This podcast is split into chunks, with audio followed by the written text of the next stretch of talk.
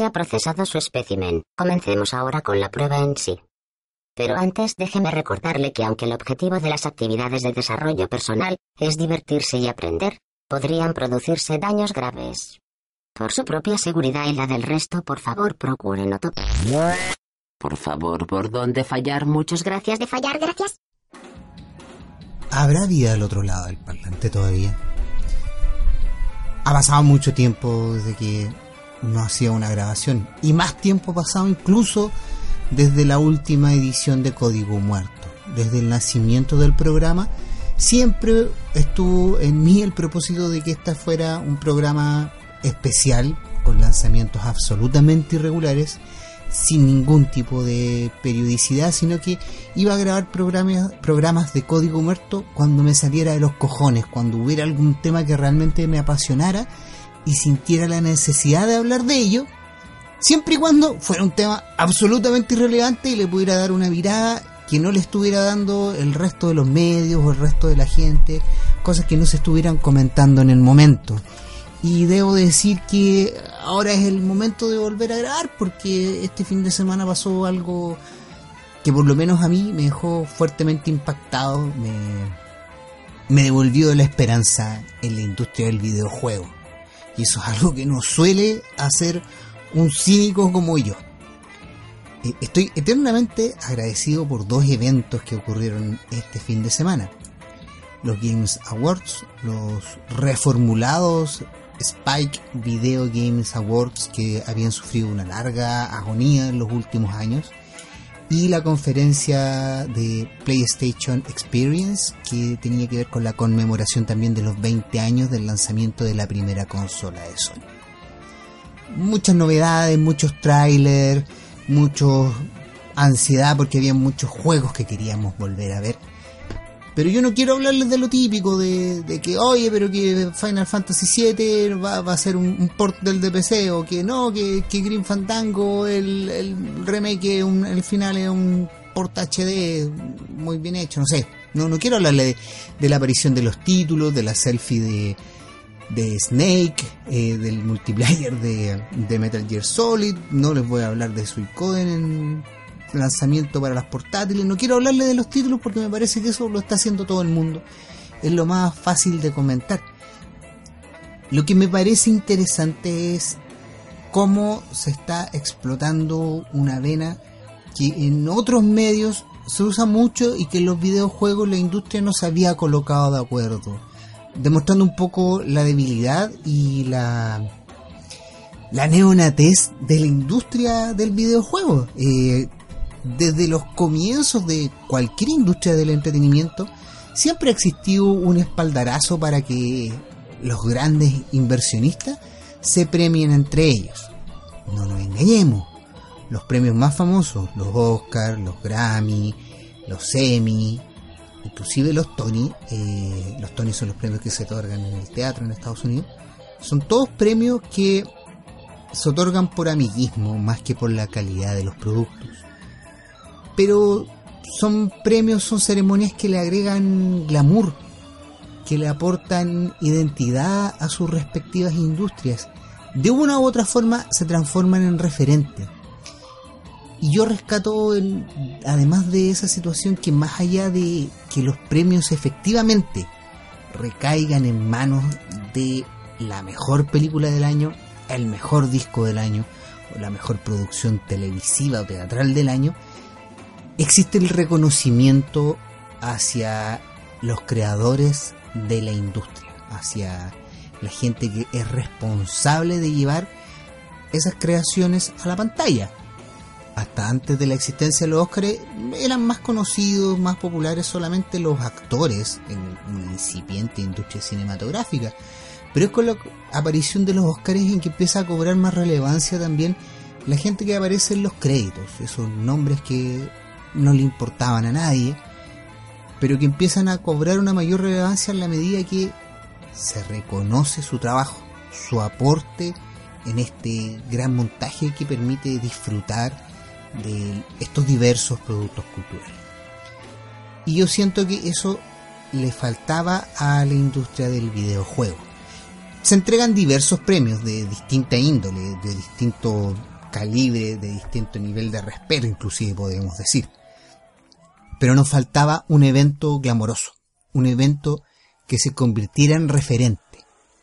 Lo que dice la palabra, faltaba un evento.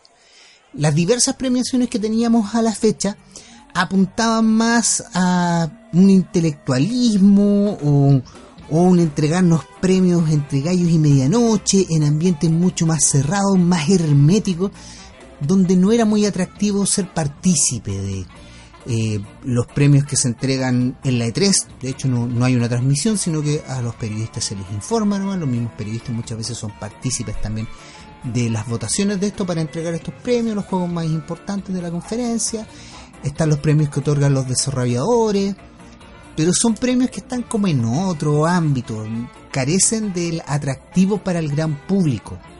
eh, se parecen mucho más a los premios que no sé, se entregarían en una conferencia, en algo más parecido, no sé, como a la Comic Con.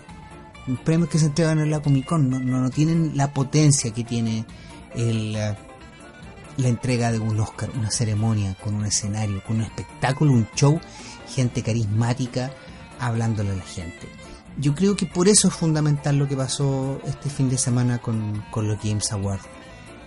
Un hecho relevantísimo que apunta muy bien hacia dónde tiene que empezar a caminar la industria es el, el premio que se le otorga al matrimonio Williams los que nos crecimos jugando con el PC. Tenemos y sentimos un profundo respeto por Roberta Williams, una de las primeras programadoras y diseñadoras de videojuegos que se destacó más allá de su género, que se convirtió en un referente. Fue de las primeras que logró conseguir que los juegos llevaran su nombre y apellido. O sea, de ese nivel estamos hablando. Con todo lo importante que es Hideo Kojima, Hideo Kojima el, el estudio lleva su nombre pero no, los juegos no se llaman Hideo Kojima's Metal Gear Solid, se llaman Metal Gear Solid a seca y son de Konami. Todos sabemos que son de Hideo Kojima, pero no llevan esa firma como la sí, sí lo llevan muchísimas películas que nosotros las vamos a ver y al principio, por ejemplo, John Carpenter's de... Eh, si no me ocurre ninguna ahora. Escape from Mars, ya. Escape from Mars, qué tontería estoy diciendo, Escape from LA o Escape from New York. Pero llevan siempre el título de su autor, John Carpenter y después viene el título de la película.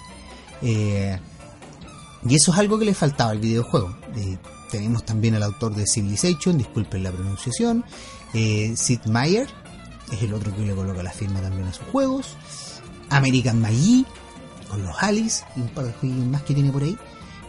Y se nos acaba lo referente a pesar de que tenemos autoridades y tenemos personas muy respetables más o menos carismáticas, con mayor o menor desenvolvimiento en escena o tras el micrófono, pero tenemos personajes que son relevantísimos, importantes y que lamentablemente se terminan destacando por otras cosas. Pero yo creo que ese homenaje que hace un tipo como Neil Druckmann a, a los antiguos clásicos imprescindibles juegos de, de sierra, a las aventuras gráficas que más de un quebradero de cabeza nos hicieron sentir. Además que nos llenaban de frustración porque los juegos clásicos de sierra se podía morir. Podíamos quedarnos pegados porque nos perdimos en algún punto una pista, que es algo que la diferenció siempre de LucasArts.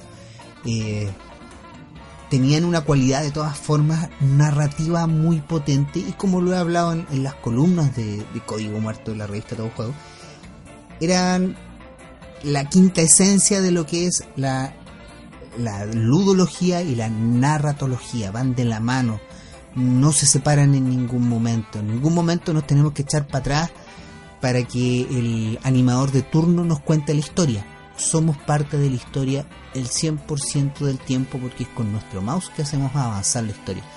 Hasta en las escenas de diálogo estamos constantemente interactuando con el escenario, con la pantalla, con todo lo que nos tienen que proponer los autores. Y era un necesario que en esta generación existiera reconocimiento a estos autores que han caído un poco en el olvido, eh, porque vivieron su época de oro, las aventuras gráficas ya no son, no tienen toda la popularidad que tuvieron antaño, el género también ha cambiado, ha ido evolucionando acorde a las necesidades del público y ahora lo popular es el estilo de Telltale Games para hacer aventuras gráficas que dista muchísimo de lo que eran las aventuras gráficas clásicas de Click and Point, sea con sistemas SCAM o sean con sistemas más simplificados de iconos o gestuales. Pero se alejan muchísimo de lo que era esa esencia. Ahora están mucho más cercanos a lo que eran las películas interactivas, que en la época ni siquiera competían con Sierra o con LucasArts, como eran eh, los famosos juegos estos que usaban el Full Motion Video. El Fantasmagoria tal vez sea de los mejores juegos mejorcitos de aquella época, de los más dignos de, de rescatar, pero hoy salieron en esa época un montón de juegos que eran muy, muy, muy. Pero la industria hace este reconocimiento a estos próceres, a esta gente que, que fue aportando su granito de arena y gente además que se lo merece porque está olvidado. Hubiera sido una lata que hubieran entregado un premio a, a Miyamoto. Eh, porque todo el mundo ya reconoce, él ha tenido un montón de reconocimiento, hubiera sido una lata también que hubieran hecho lo mismo por Hideo Kojima, que cada cierto tiempo recibe premios, o por el mismo Neil Druckmann, que es un tipo que ha, revolucionado también la industria, que ha hecho tremendos aportes, pero es muy reciente, yo creo que era necesario ese rescate, el que al, gamer actual le entre el bichito y quiera averiguar quién era ese matrimonio, por qué Neil Druckmann tenía esas palabras de agradecimiento y de admiración para ellos por qué en esta primera edición de los Game Awards se reconoce el trabajo de gente que trabajó con monitores de 256 colores para ofrecernos aventuras y experiencias jugables. Me parece extremadamente importante hacer un rescate de la memoria de la historia del videojuego y para eso era necesario eso. Yo creo que eso fue una de las cosas que más me gustó, más me emocionó. Inclusive más que el anuncio de que volviera a King Quest porque me da la impresión de que va a ser muy distinto a lo que fueron los King Quest antiguos. Puede que sea una decepción tal como fue el primer King Quest 3D, eh, pero me parece más importante eso y espero que esto pueda seguir siendo año a año, que sigamos reconociendo a esta figura y que no nos sigan ganando premios que nada tienen que ver con el mundo de los videojuegos, como fue el Príncipe de Asturias que se ganó eh, Miyamoto. Es necesario. Es necesario imponer, impregnar improntar de la épica que intentaron colocar también estos premios. Si se fijan, a diferencia de lo que pasa para la E3, que muchos de los presentadores o son directamente lateros. Les pido que recuerden por favor la conferencia que hizo Sony, que era una conferencia de negocios prácticamente. O el ridículo que hacen muchas veces algunos presentadores con performance extremadamente sobreactuadas. La gente que se colocó en el escenario lo hizo bien, lo hizo de forma correcta. Podría haber sido gente inclusive muchísimo más carismática, pero los que estuvieron sobre el escenario lo hicieron bien, cumplieron bien con su papel, lograron conducir al público a las emociones que ellos querían. Eh, siento que estuvo muy bien escogida la gente que estuvo en el escenario. Echo de menos, que probablemente es algo que se pueda mejorar para el próximo año, pero echo de menos a un hombre ancla, a un presentador, alguien que dialogue más con el público, que aproveche también de echar estas tallitas que es como tan típico de las otras presentaciones de los otros premios que yo le hablé, que siempre tienen a alguien que se dedica a molestar a los asistentes y a los futuros premiados y a echarles tallas, que por lo general está a cargo o bien de algún presentador de un late gringo o directamente de algún eh, comediante de stand-up. Pero no sería malo el recuperar eso, que hubiera alguien que pudiera lograr esa conexión también con el público. Me alegro mucho ver, por supuesto, a Tim Schaffer se comió el escenario, lejos el mejor presentador que tuvimos de todos los que estuvieron esa noche. Eh, pero creo que es un aspecto que se puede mejorar y que no tendría que ser muy difícil. Me llama la atención, eso sí, de que al tratarse de una premiación se entregaron solamente tres premios en vivo. Del resto nos enteramos después de que terminó la premiación. Eso le resta potencia a los premios en sí, por supuesto que todo el mundo quería ver trailers, pero imagínense que vayamos a ver nosotros una premiación de los Oscars y que nos pongan a ver trailers solamente. No, no sería ninguna gracia, aunque sean las películas más esperadas, aunque no se estrene el tráiler del episodio 7 de Star Wars hasta la entrega a los Oscars, el Oscar, la premiación en sí, se desperfilaría, perdería mucha potencia. Yo siento que los premios en sí perdieron potencia al darle tanta relevancia a los futuros lanzamientos. Para eso yo creo que deberían usarse estas otras plataformas como la que utilizó Sony, que voy a hablar de ello, pero de los que tienen que tomar nota, por favor, urgente, las conferencias de la E3 y Nintendo Direct. Tienen que tomar lecciones de cómo se hacen ese tipo de presentaciones. Eso yo creo que es por lo menos respecto a lo, a lo que me pareció los Games Awards. Me gustaron mucho las presentaciones en vivo de música, como han podido escuchar en los seis programas que apenas hay en con licencia para sonar. La música de, de bandas, ya sean canciones prestadas, canciones licenciadas o música original creados por músicos pop, no necesariamente música orquestada, eh, está cada vez más frecuentemente apareciendo en los videojuegos y el hecho de que hayan presentaciones en vivo de esta música me parece notable. Eché de menos que hubiera más música de, de bandas que son directamente gamers, que constantemente hacen no guiños, sino que están inspiradas ya en, los videojuegos. Eh, que pudieran hacer parte también del escenario. Eso extrañé, a lo mejor le iba a quitar el glamour que tenía el, la presentación que tuvo Imagine Dragons, que es una banda que es muchísimo más popular. Pero para mí sería hubiera sido mucho más agradable ver en escenario a, I Fight Dragons o The Protomen o al mismo Jonathan Coulton, que una persona que está profundamente vinculado a, los videojuegos gracias a sus canciones que ha hecho para, para los juegos de Valve pero me gustó eso, me gustó tener esa presentación también en vivo. Le vuelve a agregar glamour a esta presentación, le vuelve a, dar como peso escénico de que es importante de que sea en un escenario y no como fue el año pasado que parecía como un carrete entre amigos y que de repente, oye, mira, acá tenía, ah, regalo el amigo secreto, tú saliste en mejor juego, tú saliste mejor shooter. No, que sea una presentación, que haya entrega, que haya emoción. Por ahí me encontré feo que Blizzard no estuviera para recibir el premio al mejor juego portátil. Ese tipo de cosas son las que se tienen que perfeccionar para que exista efectivamente emoción en esta instancia y no sea un mero trámite, que estén los desarrolladores ahí, que estén las editoras ahí, los creadores, darle mayor potencia a los perfiles individuales. En estos momentos la industria del videojuego es una tremenda maquinaria, en gran parte anónima, donde hay trabajadores que se dedican a colocarle, a animar la brisnita de pasto que sale en una plaza en el sandbox de última generación. Entonces existe mucha, mucha, mucha gente trabajando, cada vez van a ir más en bajada las figuras. Por lo tanto, las que existen ahora hay que potenciarlas para que sigamos teniendo referentes y esto no se transforme en una industria anónima o una industria de compañía. No, no, yo espero que los videojuegos nunca se transformen en una fábrica de electrodomésticos. O sea, alguien sabe quién hizo el, responsable del último teléfono Xperia o la última tele Sony Bravia o no sé, piensen en cualquier modelo de electrónica, la última lavadora que sacó Whirlpool. A nadie le interesa eso porque son productos carentes de personalidad, son utilitarios. Pero los juegos, de una manera u otra, son la expresión de sus desarrolladores, de su equipo, de alguna manera u otra responden a sus inquietudes, de alguna manera u otra, hasta los juegos más comerciales tienen algo de sus autores. Por lo tanto, deberían tener también más presencia ellos y por lo mismo me encanta la idea de que se haga este show para que ellos vuelvan a estar en escena, para que los conozcamos más, para que los visualicemos más, para salir de la típica conferencia, para salir eh, del típico comunicado de prensa, para salir del típico reporteo de blog eh, que reproduce una noticia que ya has leído en un millón de portales más. Necesitamos más presencia de estos autores, eh, de estos desarrolladores, de la gente que, los humanos que hay detrás de la industria, detrás de la maquinaria. Así que felicitaciones a, la, a, a los Games Awards, hay harto por mejorar, pero yo voy a estar ansioso esperando lo que se vea el próximo año.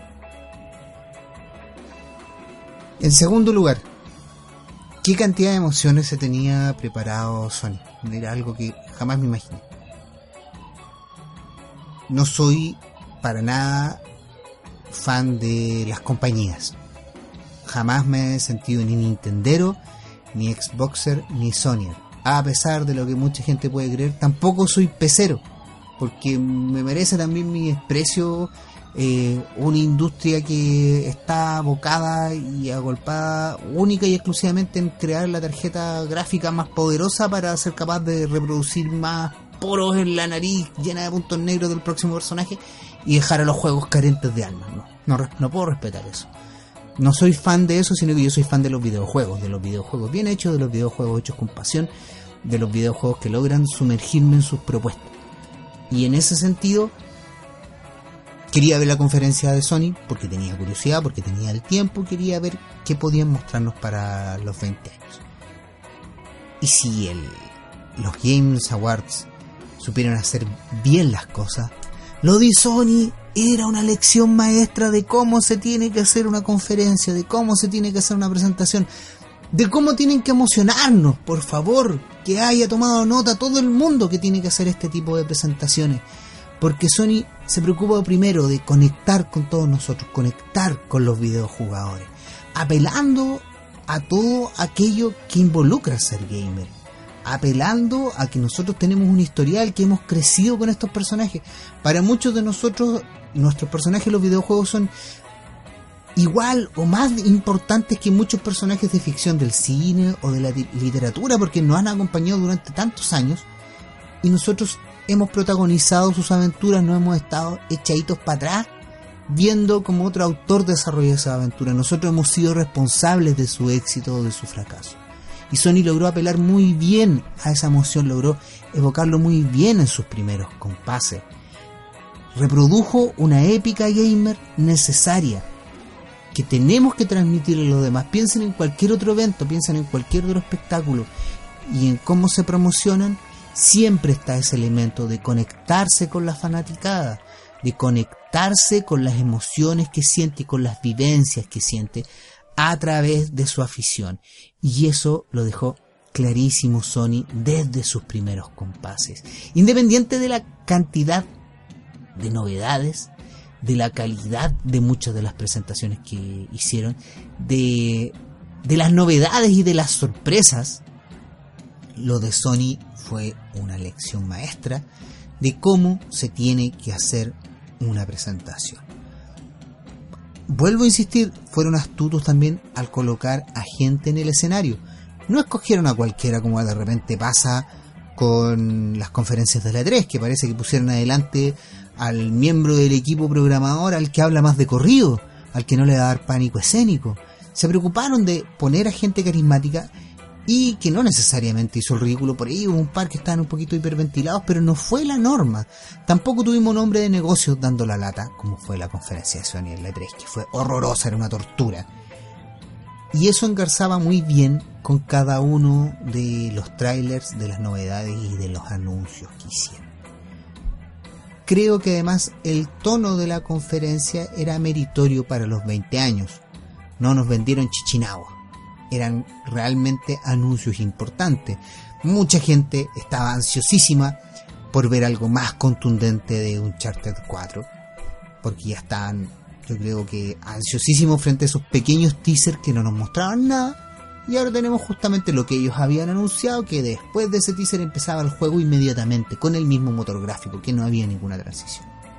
Y tenemos un gameplay de aproximadamente 15 minutos que nos completa un nivel por ahí me anduvo decepcionando. Encontré que eso fue mucho, muy largo.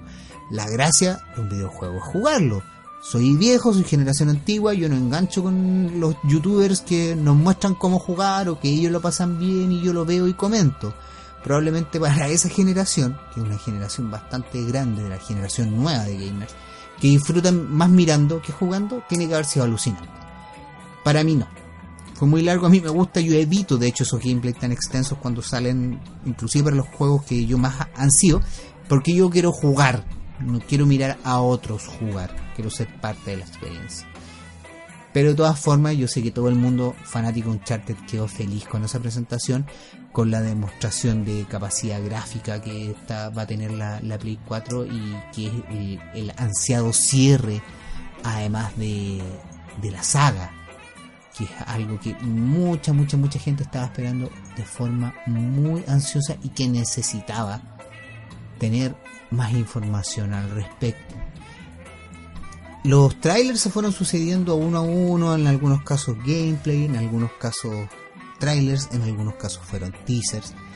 Pero todos de mucha calidad, todos de títulos eh, muy relevantes que tuvieron, hasta los títulos indie generaron algún tipo de impacto.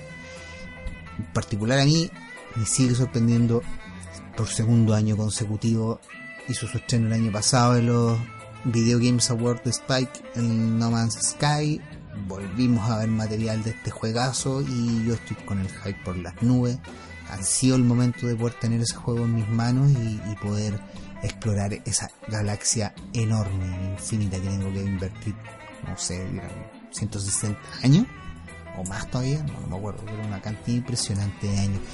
Eh, muy astuta la jugada de Sony, la supo hacer, fue un golpe en toda la mandíbula, un Dragon Punch, el hacerse con la exclusiva de Street Fighter V con más o menos fans, Street Fighter es la saga de pelea que lo inició todo. Son ellos los creadores del género de peleas versus como las conocemos. Y que ellos se hayan apropiado de esa exclusiva es un golpe pero bajísimo al orgullo de, de Xbox y ahora ni hablar de, de Nintendo, no tiene posibilidades de, hacer correr este juego. Eh, pero a eso es lo que me refiero yo, a, la épica de, Esto es una tremenda victoria. Esto es algo que tenemos nosotros y que nos va a tener el resto.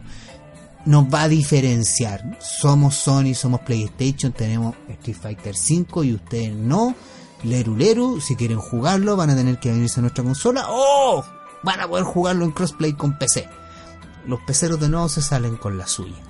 Pero ese tipo de anuncios me parece relevante, que Sony se lucido en el último tiempo con su catálogo exclusivo, nadie lo dudaba, pero un juego que en los últimos, en la última generación siempre fue multiplataforma, sorprende que ahora sea exclusivo, sorprende que Xbox se haya farreado eh, esa franquicia. Un momento particularmente muy emotivo para muchos, decepcionante casi enseguida para eso mismo fue que por fin se iba a contar con Final Fantasy VII en la consola de nueva generación, la consola de la consola actual. Pero el anuncio inmediatamente en la red se bajó el perfil, bueno, la misma gente, ustedes pueden ver algunos memes por ahí, algunas animaciones, que se ve el rostro de emoción de la gente cuando se anuncia Final Fantasy VII en PlayStation 4 y luego empiezan a mostrar imágenes y es un rostro de epic fail pero por todo lo alto se justificaba haber esperado tanto tiempo por una versión que funcionara en las consolas actuales y que sea simplemente un port de lo que existe en PC. Yo hoy día me puse a hacer algunas investigaciones. Los que quieran jugar una versión HD de Final Fantasy, descárguensela para PC y hay un grupo de modders que hicieron maravillas respetando totalmente las mecánicas del juego, la estética, el diseño pero efectivamente colocan unos modelos que son más complejos y unas texturas HD preciosistas, pero que mantienen la esencia del juego. No es un remake. Probablemente va a ser la mejor versión HD de Final Fantasy que van a poder disfrutar los fans.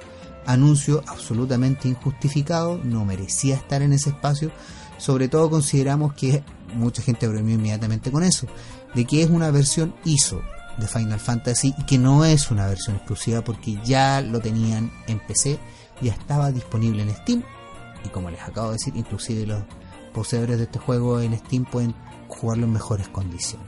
Vamos a ver si Sony eh, reformula su propuesta y, se pone al día y realmente da algo que, que sea un aporte, que sea novedoso y que valga la pena comprar el juego de nuevo y que no sea una adaptación para que funcione en pantallas anchas solamente y eliminar algunos dientes de sierra, sino que efectivamente sea un aporte relevante.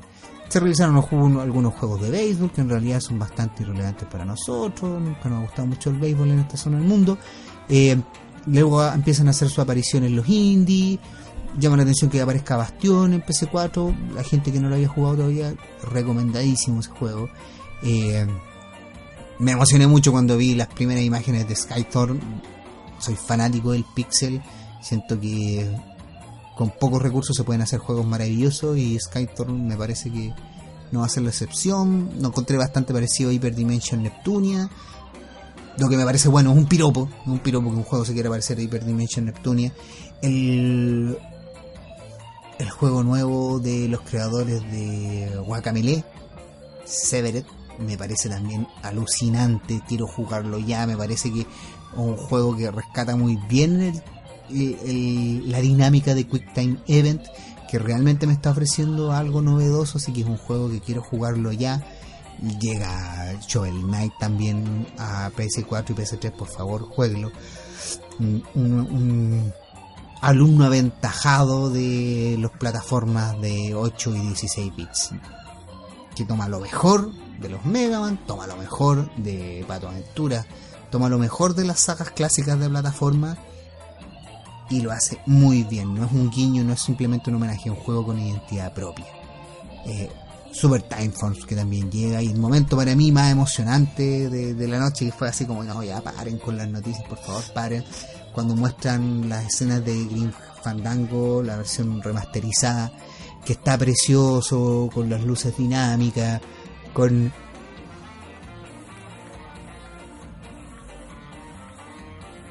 con una banda sonora remozada. Eh, no sé, me quedé sin palabras. Green Fandango, uno de los juegos favoritos de quien suscribe y verlo en esa calidad para la nueva generación me emociona mucho la idea de que gente que jamás pudo jugar un juego que salió en PC para un público muy de nicho cuando las consolas ya eran populares en una época en que estaban dominando los juegos en 3D pero de formatos totalmente distintos tenemos que pensar que esta es la época cuando ya empiezan a triunfar los Tomb Raider los Mario 64, los Metal Gear Solid. Entonces las mecánicas de juego de Green Fandango se quedaron algo anticuadas. Eran incómodas ya para una aventura gráfica al moverse en un entorno 3D con la interacción que se diseñó con el teclado, era bastante complejo. Pero más encima la temática, el diseño visual inspirado en, en el Día de los Muertos mexicano, eso acompañado de una trama del mejor noir de los años 30, con la comedia típica de LucasArts y con un guion que funciona pero como engranajes de reloj suizo que va a toda la perfección, que no hay pies forzados, todo muy orgánico. No era un producto que era para todos los públicos en el momento. Dudo que también sea para todos los públicos ahora. Ojalá que mucha más gente lo pueda jugar ahora y lo pueda disfrutar, porque es un juego imprescindible. Para mí, eh, si no es el Ciudadano King de los videojuegos, es el Halcón Maltés. Lo podría poner desde esa perspectiva. Pero por favor, jueguelo. Y el anuncio que en dos pantallas sale después, que vamos a tener remasterización también del Día del Tentáculo una también de las es que no hay aventuras gráficas malas de LucasArts entonces también qué voy a decir una de las mejores aventuras gráficas de LucasArts. Pero es maravilloso también y un juego que lo único que tienen que hacer como leía hoy en Kotaku es sus gráficos 2D expandirlos y borrar las sierras para que se vean bien en pantalla. Y tengamos una película de animación corriendo delante de nuestro ojo con unos diseños maravillosos muy chistosos el Day of the Tentacle es una secuela a Maniac Mansion, recoge a los mismos personajes. Es un locurón de ciencia ficción con viajes temporales, donde vamos resolviendo puzzles en tres líneas temporales distintas. Y como proponía el cuento El sonido del trueno, cualquier intervención que nosotros hagamos en el pasado va a tener repercusiones en el futuro. Así que este, este jueguito de, pisar a la mariposa en el pasado y que después van a haber todavía dinosaurios, está muy presente en el juego y vamos a tener que ir solucionando todos los puzzles que nos presenta en estas tres líneas temporales con los personajes que se van a ir moviendo en estas tres líneas temporales. Maravilloso, maravilloso, por favor, apenas salga, cómprenla. Green Fandango sale ahora en enero, no falta nada, va a ser tres días después de mi cumpleaños. ¿Qué mejor regalo cumpleaños que eso? O sea, yo feliz con el corazón, pero henchido de emoción frente a esta presentación vuelvo a insistir, el cariño que se colocó en los juegos en esta presentación. Los juegos fueron protagonistas.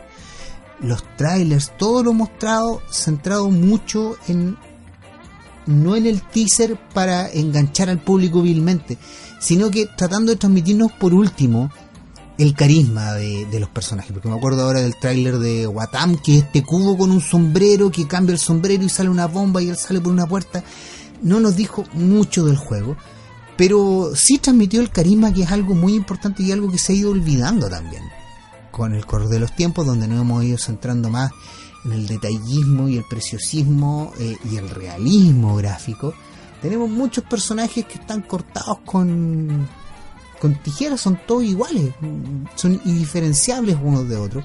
Y esto es un poquito volver a los recursos limitados cuando teníamos que agregarles carisma a los personajes con, con ciertos accesorios, con ciertos elementos, con ciertas demostraciones de lo que es, entre comillas, su personalidad. Y Watame está apuntando precisamente a eso, mostrando un personaje extremadamente sencillo en su diseño, pero muy, muy carismático. Eh, si hablamos de carisma, yo creo que fue muy bonita además la presentación que hicieron de Little Big Planet 3, haciendo un repaso a los 20 años de PlayStation. A propósito de eso, hace una o dos semanas salió un, Final Fantasy VII hecho completamente en, Little Big Planet y parecía ser mejor que el port que van a sacar de PC. Me gustó mucho lo que mostró David Jaffe, su nuevo juego, el Draw to Dead. Siento que puede ser el, puede ser el Sunset Overdrive de PlayStation 4. Me parece una apuesta por una estética totalmente novedosa. Desconozco si hay algún juego anterior a, este que apunte a unos bocetos dibujados en el cuaderno de un adolescente y el juego mantiene esa estética en todo su desarrollo. No, no es un tráiler, no, no es una, una cinemática, una animación, sino que va a mantener esa estética con toda la libertad que va a permitir eso. Es un shooter en tercera persona que me parece, se me pareció mucho a mí a, Sunset Overdrive, pero me gusta esa clase de riesgo. Jaffe es el creador de de Twisted Metal y de God of War, sacas con el tiempo que perdieron totalmente su originalidad, entonces si hay alguien que puede eh, reavivar eh, esa chispita, es precisamente él, me parece muy muy interesante el trabajo que nos está proponiendo y insisto, como que tiene esa esencia de de llevarnos a lo, a lo que es ser gamer, de tener experiencias nuevas, novedosas, cosas que no te puede ofrecer la realidad y que la industria ha olvidado tanto en este maldito fan de parecerse al cine, de querer darnos una experiencia lo más parecida posible al cine o a la televisión. El juego de gafe apunta a lo que tienen que ser los videojuegos, darnos experiencias que no se puedan dar en otra plataforma, experiencias que a lo mejor visualmente se puedan parecer a un dibujo animado, pero que en concreto nada tienen que ver con eso. Y esa debería, desde mi punto de vista, por supuesto, debería ser siempre la esencia del videojuego, estar orgullosos de serlo, no estarlo escondiendo detrás de horas y horas de cinemática o de supuestas tramas adultas, sino que tiene que ser orgulloso de sus insentidos, de, de sus argumentos psicodélicos, eh, absurdos, pero profundamente entretenidos, que nos han permitido explorar y conocer tantas cosas que de otra forma no, no hubiéramos podido. Vuelvo a insistir, quedo pero feliz luego este fin de semana que con el corazón hinchado de tantas emociones que nos brindaron las personas responsables detrás de estas dos conferencias y espero que en el futuro se repitan conferencias de esta calidad. Vuelvo a insistir, el listón está altísimo. Espero que haya gente, la gente de la 3 haya tomado nota. Porque no espero menos de esto. No espero menos que la conferencia de la PlayStation Experience. No, espero nada de inferior calidad que esto. Mis queridísimos radioescuchas, si es que hay gente al otro lado del parlante todavía y que esté atenta a las tonteras y al sinsentido que suele hablar, les prometo que ya se viene el anunciadísimo capítulo de la historia de los JRPG y los Western RPG. Va a salir antes que The Last Guardian, se los prometo. Se los prometo que se viene antes que The Last Guardian. Y antes que el próximo Late de Tetsuya. Eso va a estar, pero clarísimo que va a estar antes que el próximo programa que vaya a, a grabar Tetsuya. Les agradezco por la paciencia porque estaba hablando harto rato ya, voy a llevar 40 minutos. Y prepárense para un próximo código muerto sin aviso, sin regularidad, sin ningún tipo de programación. Va a aparecer simplemente cuando me salga de los cojones. Este es que Freak, señores y señores. Nos escuchamos prontamente. Recibo todas sus retroalimentaciones en el foro de Play Adictos. insultos y demás pueden también enviarse a kekolfreak.gmail.com y de vez en cuando, casi nunca, escribo en Twitter arroba kekolfreak. Así que espero que hayan disfrutado este programa. Cuídense y nos escuchamos prontamente. Me escuchan ustedes a mí, yo recibo sus retroalimentaciones. Se despide Código Muerto Estimados. Adiós.